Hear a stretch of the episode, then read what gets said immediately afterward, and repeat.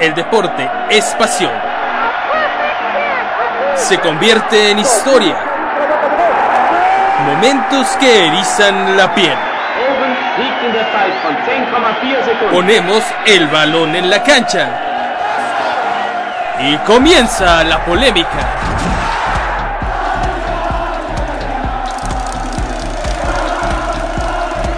Esto en. Tenemos el análisis de la selección mexicana de fútbol que nos ha ofrecido la escuadra tricolor dirigida por Gerardo Martino en lo que va de esta Copa Oro, caramba. Yo creo que después de esa goleada frente a la selección de Cuba, México ha venido a menos en este torneo y de milagro de puritito milagro está llegando a la final de la Copa Oro. Por supuesto esperábamos ver a México ahí peleando por el título, el seguimiento que le han dado nuestros compañeros enviados en Estados Unidos, Javier Juárez, Luis García, que han tenido una cobertura muy completa a lo largo y ancho de los Estados Unidos, Pasadena, Charlotte, Houston, Phoenix, después Vuélale hasta Chicago, sede de la final de esta Copa Oro. Me da mucho gusto saludar a Luis García, que todavía se encuentra en Phoenix, Arizona. ¿Qué malditos demonios pasó con la selección mexicana frente a Haití? Luis García, ¿cómo estás? Un gusto saludarte. Decepcionante actuación frente a Haití. Dime lo que quieras, que se parten el alma los haitianos en la cancha, pero caramba, México es un equipo muy superior y con un penalti que es un penalti chiquito, dicen que no hay penaltis grandotes y penaltis chiquitos, este es un penalti chiquito, el que le marcan a la selección mexicana para que Raúl Jiménez le dé el pase a la escuadra tricolor a la final de lo que es la Copa Oro. Luis, un gusto saludarte.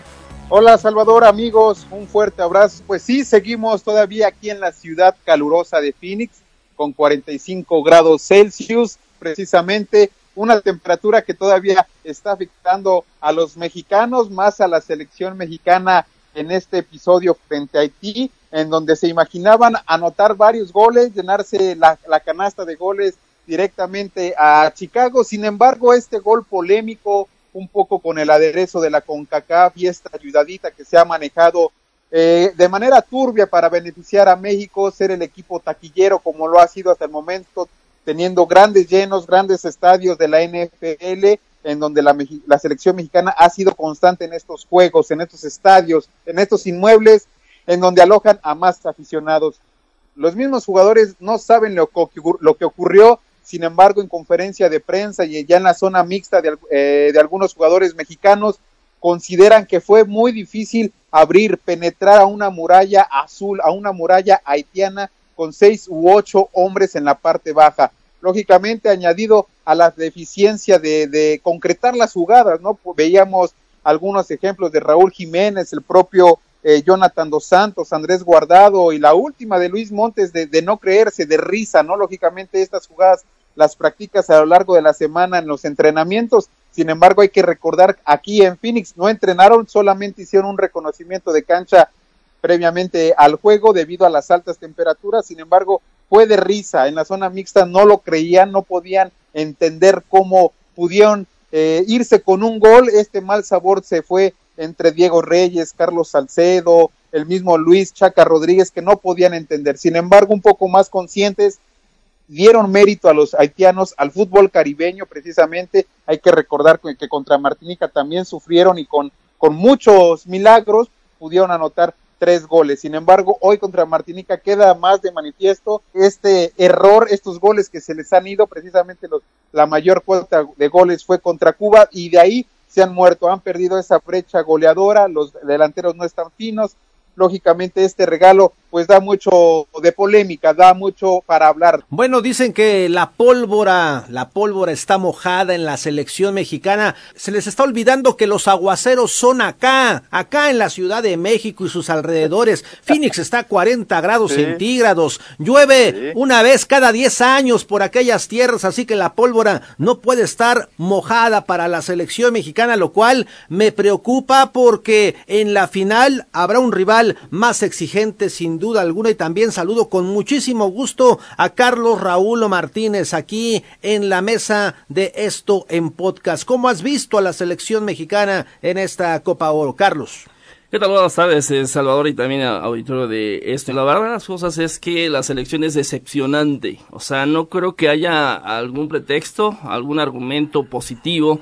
Eh, bien lo señalas tú, viene de más a menos, pero yo creo que no, ni siquiera, yo creo que era de, de medianía a mucho menos en lo que es la selección nacional. No puede ser posible que no se le pueda ganar con autoridad en los 90 minutos reglamentarios hasta por goliza a una selección prácticamente amateur. El único eh, jugador que era en verdad de respeto era el portero. Y este amigo creo que eh, paró y atajó todo lo posible, pero en realidad lo que es el equipo mexicano creo que ya pasa por la mentalidad y eso creo que va a tener que trabajar eh, Gerardo el Tata Martino. Lo veíamos desesperado. Él decía prácticamente en lo que era el palco donde estaba observando el partido ¿cómo es posible que me vine a meter a esta ratonera? ¿Por qué? Porque el equipo mexicano nunca supo descifrar precisamente lo que era lo que le estaba poniendo el candado el conjunto haitiano y es una vergüenza es una vergüenza que estemos pasando a una final en tiempo de compensación con un penalti dudoso porque hay que señalarles fue un penalti dudoso no no fue tan claro pero que a final de cuentas te da el pase a la gran final. Seis goles lleva anotados Raúl Jiménez en lo que es esta justa. Hablamos de la falta de gol, bueno, a final de cuentas él es el que pone a México en lo que es esta final. Y bien señalas también otra cosa, Salvador, y hay que puntualizar. Jamaica no va a ser Haití. Estados Unidos no va a ser Haití y ahí sí México se va a ver en problemas. Bueno, ¿qué ofrecieron los haitianos, eh, Luis, en lo que fue esta primera fase en la Copa Oro con aquella victoria frente a la selección de Bermuda. También los haitianos consiguieron un triunfo frente a Nicaragua. Vencieron a la selección de Costa Rica. Me parece que esto es mucho, mucho decir por parte de una selección que realmente no tiene eh, la fuerza o la presencia de alguna otra selección en esta área de la CONCACAF. Sin embargo, los haitianos están demostrando que son una selección que ha crecido. ¿O cómo viste tú a este equipo caribeño, Luis? Y añadan el buen resultado, el campanazo, ¿no? Que dio de qué hablar ya en la fase de cuartos de final cuando vienen de atrás y derrotan a Canadá. Lógicamente el duelo contra Costa Rica los puso más en escena, más en escenario. Sin embargo, acapararon malos reflectores con este triunfo conseguido frente a Canadá. Lógicamente se esperaba que México la pasara fácil contra el equipo de Haití. Sin embargo, mostraron mucho, mucho atletismo por parte del equipo caribeño. Son corpulentos, son muy altos, lo vimos en esta jugada para todos en donde descalabra a Luis Chaca Rodríguez. Son completamente del mismo tipo y estilo del jugador jamaiquino, robusto, alto, fuerte, entrón, que no da por perdida ninguna jugada, ninguna pelota, corren los 90 minutos, lógicamente ayer se vio más con el tiempo agregado de los tiempos extra, lógicamente apretaron más a México, cerraron bien sus filas en la parte baja, en la zona mixta, lógicamente ya iban muy tristes, muy, pero muy golpeados por este resultado, porque sí, a lo mejor en el, en el papel estaba presupuestada una derrota, sin embargo, no de esta forma. Ellos reclamaban esta injusticia arbitral, esta falta del VAR, tan famoso VAR que ha dado mucho de qué hablar, que como hoy en día, ya en la actualidad, con tanta modernidad, con tanta tecnología, no se ponga en juego esta herramienta laboral para el cuerpo arbitral, que ayer hay que recordar que fue una tercia catarí con esto del Mundial del 2022. Sin embargo, también no estuvo a la altura del partido. Este penalti dudoso los deja mal encarados, mal parados, mal ubicados y los jugadores salieron muy golpeados. El propio técnico salió golpeado, frustrado, molesto, criticó de nuevamente a la CONCACAF y su organización porque sí, sí creían perder contra el gigante del área, contra el gigante de la CONCACAF, pero que no apareció, no apareció esa grandeza futbolística que los pasaba y que los goleaba hace 10, hace 15 años, no, ahora pierden por la mínima diferencia y ellos salieron muy molestos por el arbitraje, así como Gerardo Martino se molestó en el juego contra Costa Rica, hoy le tocó eh, pagar factura al equipo haitiano que seguramente dará mucho de, de qué hablar en las próximas ediciones de la Copa Oro. Lógicamente su reclamo fue más al escritorio y a la gente de pantaloncillo largo de la CONCACAF. Bueno, ¿y por qué no hay bar? ¿Por qué no hay bar? Debíamos de preguntarnos esto cuando estamos viendo que en el Mundial Femenil, en el partido de semifinales entre Inglaterra y Estados Unidos, aparece el bar, se checa la jugada, en la Copa Oro, en la Copa América no se diga, no se diga, eh, una y otra vez aparece el bar, hasta el propio Messi dijo, bueno, eh, aparece el bar para marcar cualquier pelotudez, así lo dijo Messi, no lo digo yo, y de repente, eh, pues pareciera que aquí en la zona de la CONCACAF, eh, Luis, y en un país tan poderoso como Estados Unidos, pues no hay la tecnología para que una competencia como la Copa Oro tenga el bar. Y, y en un país que fue pionero en el bar, en un país, en una liga y en un continente, por así decirlo, donde se impulsó a la creación del, del videoarbitraje. Hay que recordar que la MLS fue de los primeros, de los primeros, de las primeras ligas que usó esta herramienta y añádele todo lo que se usa en la NFL, en la Major League de Béisbol, eh, en el mismo básquetbol, que emplean este tipo de herramientas tecnológicas para despejar cualquier duda. No hay bar ya lo hemos eh, manejado a lo largo de la semana a través de nuestras notas periodísticas. No hay bar simplemente porque a la CONCACAF no le parecía agradable utilizar el bar porque no estaban a la altura los árbitros del área, los árbitros del Caribe, del Caribe, perdón, los árbitros de Centroamérica, los propios norteamericanos, no querían probar, no, no querían echar a, a, rodar la, la pelota, el balón, sin pruebas fundamentales aunque existiera esta gran ayuda que es el videoarbitraje. No solamente México, Costa Rica, Haití han sufrido con estos arbitrajes, también Estados Unidos y la propia selección de Jamaica. Sin embargo, ha dado más de qué hablar con los juegos de la selección mexicana. Ese es el pretexto de la Confederación, de la CONCACAF, que dice que no estaban a la altura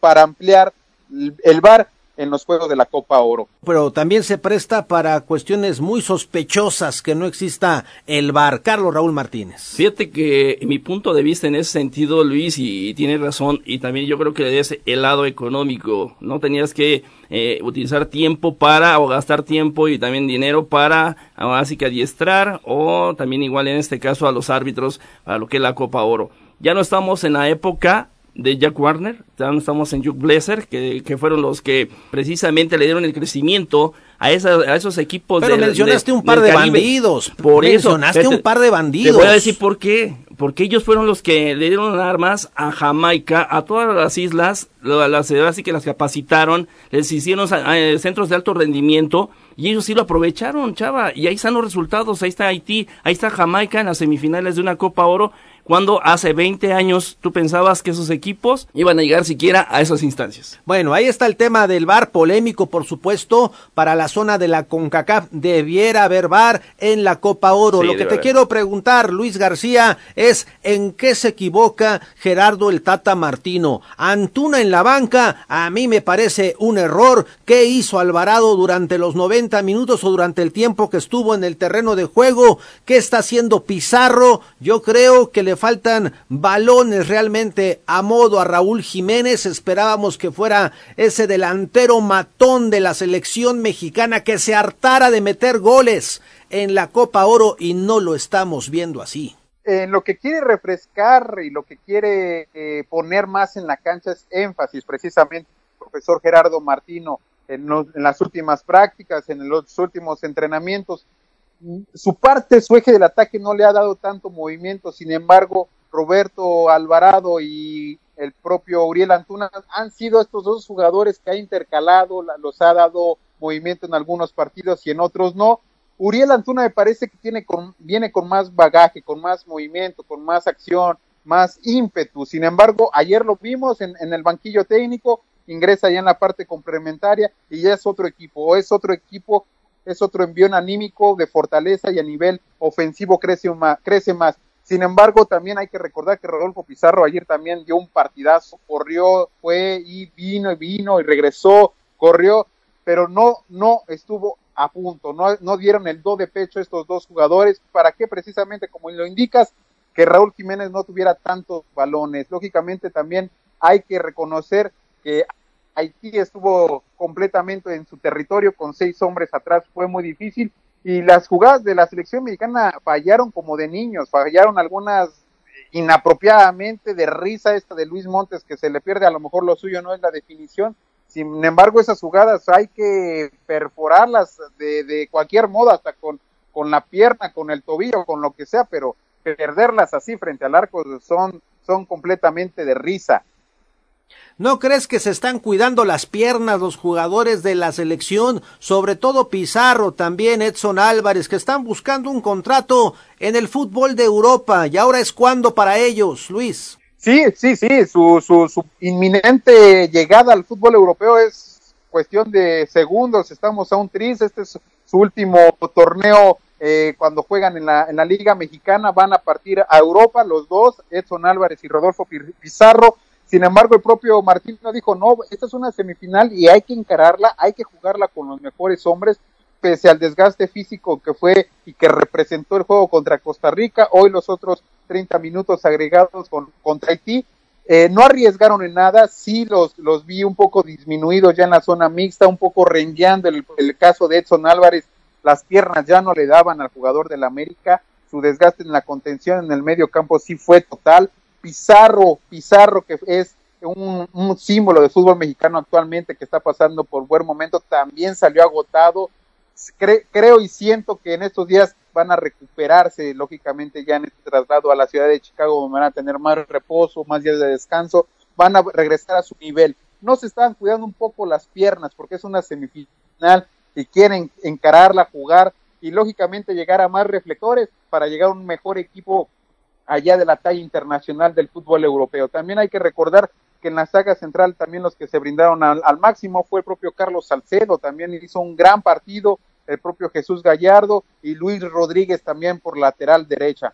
Exactamente, Luis, y fíjate, también igual hay que apuntar, el sábado me vas a decir cuándo apareció Antuna en el partido ante Costa Rica, no apareció, Después entró el Piojo Alvarado y le dio fue el revulsivo para ese partido ante Costa Rica en lo que fueron los tiempos extras. Y, creo que también igual Luis, en ese sentido yo creo que por ahí fue el movimiento que hizo el Tata Martino. Se confió más así y bueno, obviamente son mismos eh, jugadores con las mismas características y ahora fue al revés. Ahora entra como titular Alvarado, entra de cambio también igual Antuna y hace la misma revolución en lo que es el equipo mexicano. Creo que por ahí creo que son jugadores de las mismas características. Y eso desde cuidarse las piernas, eh, Chava, yo creo que ya lo debemos dejar a un lado. Vimos completo lo que era el partido de Brasil contra Argentina.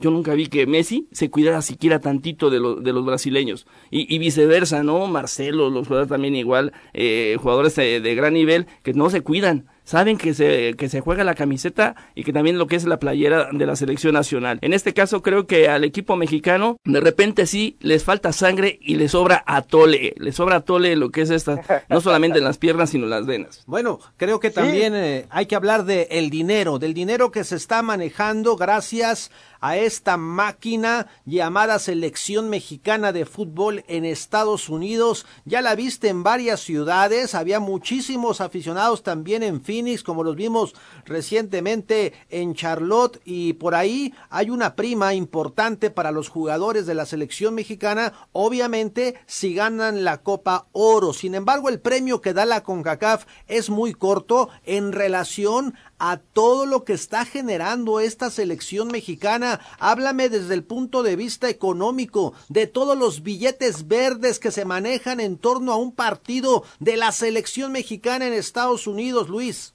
Sí, sí, un negocio redondo, un negocio redondo para la Confederación, para CONCACAF. Por eso es que a la selección mexicana es el único combinado al que llevan a jugar a grandes estadios de la NFL. A la selección mexicana no la pueden jugar en los estadios diminutos de la MLS, estadios como el Galaxy, estadios como el LAFC o este nuevo que hicieron allá en Minnesota, estadios con mínima capacidad de 20, 25 mil espectadores. No, lo meten a estadios de renombre, a estadios con gran aforo, lo vimos con la Universidad de Phoenix, lo hemos visto en Houston con el Leonard y la, caja de, la Casa de los Tejanos, también lo vimos en la Casa de las Panteras de Carolina, lo vimos en la casa de los Broncos de Denver, no se diga el estadio longevo de Pasadena, estadios eh, donde la capacidad es total. Lo vimos como con una capacidad de 68 mil espectadores, grandes ganancias de, billetes verdes, como lo traduces, un éxito taquillero para, lógicamente, la CONCACAF. Por eso es que se maneja esta polémica del, del penalti inventado, de que si México no llega a la, a la final se les cae el negocio a la CONCACAF Al momento van 350 millones aproximadamente de dólares, de dólares los que ha metido la selección mexicana. Un dineral, lógicamente, un éxito rotundo es lo que le molestaba precisamente a Gerardo Martino y a la, a la, a comitiva mexicana que dijeran y que vieran, que viera la CONCACAF todo lo que mete la, la, selección mexicana. Lógicamente no hay selecciones que se comparen metiendo ese, ese, esa totalidad de aficionados en los estadios, la venta de cervezas, la venta de playeras, la, el consumo interno en los estadios. Todavía no estamos ni a cinco, cuatro días de la final y el Soldier Field de Chicago ya presenta eh, venta total en, en, el graderío. Lógicamente ahí es cuando eh, la, a la comitiva mexicana le molesta y no les pongan vuelo charter o este problema que tuvieron en Charlotte, donde el avión se les descompuso y a la mera hora tuvieron que viajar precisamente con el combinado de Martinica. Los hoteles a donde los hospedan no son tan buenos como acostumbra la selección mexicana en sus giras de duelos amistosos que, que dirige Zoom, la, la, empresa encargada de estas giras anuales. Entonces, ese es el reclamo de la selección, de la comitiva nacional, donde dice, mira, yo te estoy metiendo tanta cantidad de dinero y debemos tener ciertos beneficios. Y bueno, lo creo que el, mejor beneficio fue el que vimos ayer con este dudoso penalti frente, frente a la selección de Haití. Exactamente, Luis, sí, pero fíjate que también igual habíamos venido escuchando versiones del mismo Chicharito, del mismo Guardado, al cual les decíamos mercenarios, pero también igual la Federación Mexicana de Fútbol no se puede quejar en este momento. Al que hierro mata, a hierro muere. En ese sentido, la CONCACAF se está llevando el pastel, claro, así que el pedazo grande del pastel y a final de cuentas ellos todavía le van a dar migajas al jugador. En ese sentido yo creo que sí son comprensibles también igual las ausencias de las estrellas o las supuestas estrellas que tenemos en el, en el continente europeo, ¿no? Sí, sí, sí, sí, eso es indudable, es un todo, ¿no? Habíamos dicho que les van a dar migajas, pero quieren un trato mejor aquí en Estados Unidos, que no les empalmen tanto los partidos. Este de Houston a Phoenix fue relámpago, un viaje relámpago, los estás metiendo de la, del calor, de la humedad de, de, Houston al sol, al, a la temperatura máxima, que son 45, 48 grados Celsius acá en el desierto, y muy juntitos los partidos, muy juntitos.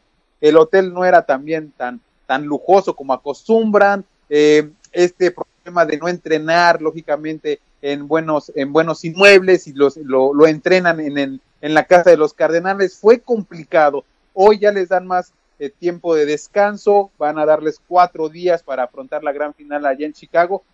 Y además de eso, las distancias van a Pasadena, comienzan en Pasadena, después un poquito al norte con Denver, después los atraviesan todo el país a la ciudad de Charlotte, allá en norte de Carolina, después los bajan a Houston y después otra vez los regresan de este lado con, con Phoenix. Lógicamente, eh, para ellos es molesto que los muevan tanto, tanto, pero teniendo en cuenta el enjuague, el negocio de la CONCACAF, pues es para que acaparen más dólares por toda la Unión Americana. Si por ellos fueran, los mandan yo creo que hasta Boston, a Nueva York, a ciudades con, lógicamente también cargada de muchos paisanos mexicanos que se avientan millas por estar al lado de su selección mexicana, que dejan todo en, en los gastos, en millas, en gasolina, en comidas, en boletos, dan todo por el todo para estar cerca de la selección mexicana y lógicamente eh, englobar lo que es lógicamente ya este negocio redondo para, para la CONCACAF, ¿no? ¿Cuánto cuesta un boleto para ver a México en la Copa Oro? Más o menos el rango del costo de Ajá. los boletos, ¿de cuánto sería, Luis? Imagínate, pues yo soy uno de esos paisanos tuyos que decido viajar, agarro mi troca, me llevo a la familia, ¿no? Cuatro o cinco, llevo a mi compadre también, lo invito para ver sí. a la selección, como cuánto me estoy gastando. Pues pues de entrada el, el, el, boleto promedio está en 70 dólares. 70.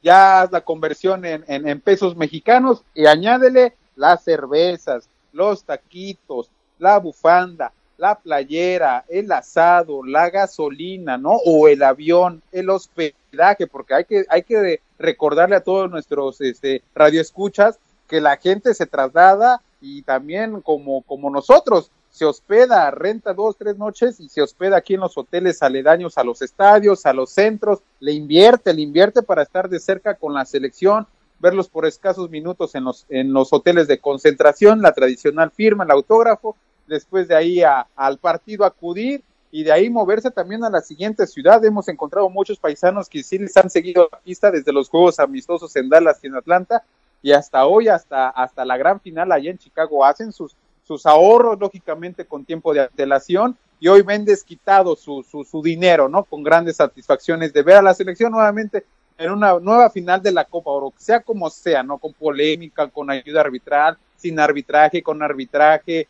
con bar, sin bar, con, con la ausencia de, de, jugadores consolidados como Irving Lozano, Chicharito. Ellos están apoyando a la selección, sí regocijándose con algunos líderes, como en el caso de Memo Ochoa, Andrés Guardado, Raúl Jiménez, los quieren ver explotar, los quieren ver con mucho aporte a nivel ofensivo. Sin embargo, a ellos no les importa el gasto que genere ver la selección mexicana. Estaba leyendo un artículo de un columnista estadounidense, traducido al español en este caso, que decía que la CONCACAF y la CONMEBOL ya empiezan a planear esa Copa de Naciones que, que está en Europa, pero para lo que es América. En ese sentido, eh, en Europa se juegan eh, en cada uno de, de, los países que están militando, ¿no? En este caso, porque las distancias son muy cortas, pero esa Copa de Naciones eh, aquí en América la estarían planificando para jugarse en Estados Unidos precisamente porque nada más estarían en las fechas FIFA. No, no habría tanto eso de, la, de los traslados únicamente para ir a esas sedes de esos partidos. Tú como ves, Chava, pues el negocio para ellos sí es redondo. Incluirían a las 10 selecciones de Sudamérica y seis de la CONCACAF. Bueno, México ya protestó en ese caso porque se le acabarían, Luis, sus partidos moleros amistosos que le dejan buen dinero, ¿no? Pero tendría mejor nivel futbolístico, chava. Bueno, pero se afecta a la parte de la ganancia económica. ¿Qué opinas, Luis? Sí, sí, lo vimos con la edición de la Copa América Centenario, donde también fue un negocio redondo para, aquí en este caso, para Conmebol. Todo el dinero fue el 80% para la Conmebol, esta Confederación del Sur del fútbol. Sin embargo, para la CONCACAF no ha sido de gran ayuda esta combinación, ya que ellos quieren eh, tener su propio torneo con ese eslogan que maneja, este torneo es nuestro y hay que jugarlo con pasión. Hay que recordar que también la CONCACAF lo que tendrá en el 2026, el, el, el manejaban el, el pastel, estas ganancias muy estratosféricas en cuanto a dólares, sin embargo, en cuanto a logística, está quedando mal parada, mal ubicada, mal situada, porque la, la Copa Oro entre tiempos, entre fechas, los duelos muy cercanos está quedando mal, mal ubicada. Esto es para que la FIFA abra los ojos de cara a este, a esta Copa del Mundo 2026. Lógicamente, pues Estados Unidos tiene infraestructura de sobra en hoteles, en avenidas, en carreteras, en estadios, puede hacer el mundial si quieres el otro año sin problema alguno, ¿eh? sin problema alguno. Lógicamente en la logística es donde está dejando mucho a desear, mucho a desear y más con la Conmebol, pues no, no les fue nada bien, sí, sí les fue bien en el aspecto económico, pero en cuanto a organización no les fue nada bien. Lógicamente eh, Conmebol ponía sus posturas, ponía sus lineamientos y con CACAF también puso sus lineamientos y ahí no hubo un gran entendimiento. Ya eh, fuera de, algunos reflectores, si hubo algunas diferencias por parte de las dos confederaciones, el, el propio eh, presidente canadiense Víctor Montagliani, él dijo, pues sí, quedamos muy bien con nuestros hermanos de Conmebol, sin embargo, hay detalles a trabajar, él lo puntualizó en el Congreso de la FIFA en 2018, previa a la Copa del Mundo, donde dijo, hay que trabajar más de la mano, vamos a luchar, vamos a esperar que se haga un torneo completamente americano en el que las dos confederaciones nos entendamos, vayamos partiendo bien de la mano para ejercer un buen torneo, no solamente en las ganancias financieras, ¿no? sino que sea también un, beneficiado el, el espectador, tenga gran, gran calidad futbolística con los mejores jugadores, sí ya en estas eh, fechas FIFA y lógicamente a México le afectarían completamente, pues ya no tendría estos juegos amistosos donde también esas ganancias de esos partidos que organiza son, son directamente para la selección mexicana, las selecciones inferiores, el propio CAR, darle mantenimiento, eh, las selecciones juveniles, las femeniles y todo lo que tenga que ver con la selección mexicana. De todo lo que se lleva la CONCACAF en dinero por la organización de esta Copa Oro, obviamente con la presencia de la selección mexicana, que es el diamante de esta Copa Oro, creo que la repartición a todas las selecciones en el premio económico debiera ser mayor a lo que normalmente otorga la CONCACAF, porque lo que le va a dar a la selección mexicana, pues sinceramente no alcanza ni para pagarle las primas, los premios a los jugadores que actualmente están en la selección mexicana. De ahí que les pregunto a los dos, Luis, independientemente del rival, ¿México va a ganar la Copa Oro? Híjole, yo creo que va a encontrar dos, dos situaciones muy complicadas. Jamaica ya se le debe. La, hay que recordar que la edición del 2017 precisamente fue Jamaica la que derrota a Juan Carlos Osorio con ese plantel alterno, plantel B, donde México llevó al plantel A a la Copa Confederaciones y también fracasó, ¿no? También fracasó. Y Estados Unidos, hay que recordar que es el actual campeón de esta Copa Oro, se impuso precisamente frente a Jamaica sin embargo, México le ha tomado la, postura y la mano a Estados Unidos. Hay que recordar que la, derrotó en Columbus, en el hexagonal, ya de cara al Mundial de Rusia 2018. Y hay que también que recordar que le ganó en Pasadena en el pase a la Copa Confederaciones, todavía con, con Ricardo Ferretti en el proceso del, del primer interinato al frente de la selección mexicana. Yo creo que sí, México tiene jugadores, eh, individualidades, peso, si, se ponen las pilas un juego colectivo muy bueno, tendrían que salir muy enchufados la parte ofensiva, meter las oportunidades que se les presenten todas, lógicamente sí fallar, pero lógicamente que sean las menos posibles. México tiene más argumentos, sí tiene más calidad futbolística comparado con Jamaica, este jugador, estos jugadores eh, atléticos muy correlones, y Estados Unidos como que también empieza con este nuevo proceso, con este entrenador nuevo de Columbus Crew, en donde empieza de cero este proceso. Creo que Gerardo Martino tiene más bagaje, tiene más mano, tiene con el equipo mexicano más estructura, pese a que no están varios jugadores que eran recurrentes en la selección mexicana, considero que como favorito tiene que imponerse, sí lo veo campeón, lógicamente con estos argumentos de sobra, hoy ha tenido algunos eh, déficit en cuanto al aspecto futbolístico, pero creo que sí, México va a imponerse y va a volver a ganar en la tierra del tío Sam. Desde mi punto de vista, ahora que piensa mal y acertarás, en el sentido de que si estamos hablando de que México es la mina de oro, de que el medio boleto para disparar esa copa con CACAF, que daría el boleto a la Copa Confederaciones, medio boleto ya lo tiene Estados Unidos, obviamente tendremos que pensar que México tendría que ganar ese segundo medio boleto. En este caso tendría que ser el campeón de lo que es esta Copa Oro para eh, poder aspirar a ese, a ese partido. Eh, yo creo que futbolísticamente México está muy por encima de Estados Unidos. En este momento creo que Estados Unidos no existe eh, tampoco en el plano ni de la CONCACAF en el sentido, Luis, de que el mismo Jamaica en un partido previo de básicamente amistoso a lo que es esta Copa, esta Copa Oro, lo venció uno por cero. Entonces yo creo que los jamaicanos también tienen los argumentos para poder vencer a Estados Unidos. Y por ahí, pues también ya, ya jugamos contra Jamaica, ya lo señalas tú, esa mala experiencia. Pero yo creo que México no debe tener problemas en el papel, pero creo que sí tiene que ser campeón. Bueno, suerte, suerte a la selección mexicana en la Copa Oro. Yo creo que definitivamente la jerarquía de una selección como la que comanda ahora Gerardo el Tata Martino está más que obligada a ganar este torneo siempre porque la selección mexicana tiene esa jerarquía, esa fuerza como para manifestarse cada vez que las elecciones de la CONCACAF entran en juego y México no puede ser menos que las demás selecciones, simple y sencillamente por los jugadores que tiene en Europa y por la liga que también tiene el fútbol mexicano. Un último comentario y conclusión, Luis García. Un último comentario, pues disfrutaremos los últimos días aquí en la Unión Americana, estaremos ya viajando en la ciudad de Chicago al estadio de Soldier Field ya para ver a más paisanos y presenciar la gran final. Vamos a esperar el día de hoy quién avanza, si Estados Unidos o Jamaica. Las altas temperaturas todavía estarán aquí en Phoenix. La selección mexicana partirá a las 3 de la tarde eh, a la ciudad de Chicago. Todo este tipo de cuestiones eh, de traslado, de vuelos, de registrarse en las aerolíneas, pese a que es un vuelo charter, eh, batallar con los usos horarios, batallar con el clima. Todo esto esperan acostumbrarse, descansar tranquilamente estos cuatro días ya para llegar de enfilados y bien listos para la gran final de la Copa Oro. Lógicamente ha sido un placer nuevamente estar eh, aquí con la selección mexicana en otra aventura más de, la Copa Oro y lógicamente el, el favorito se debe imponer y con esa jerarquía debe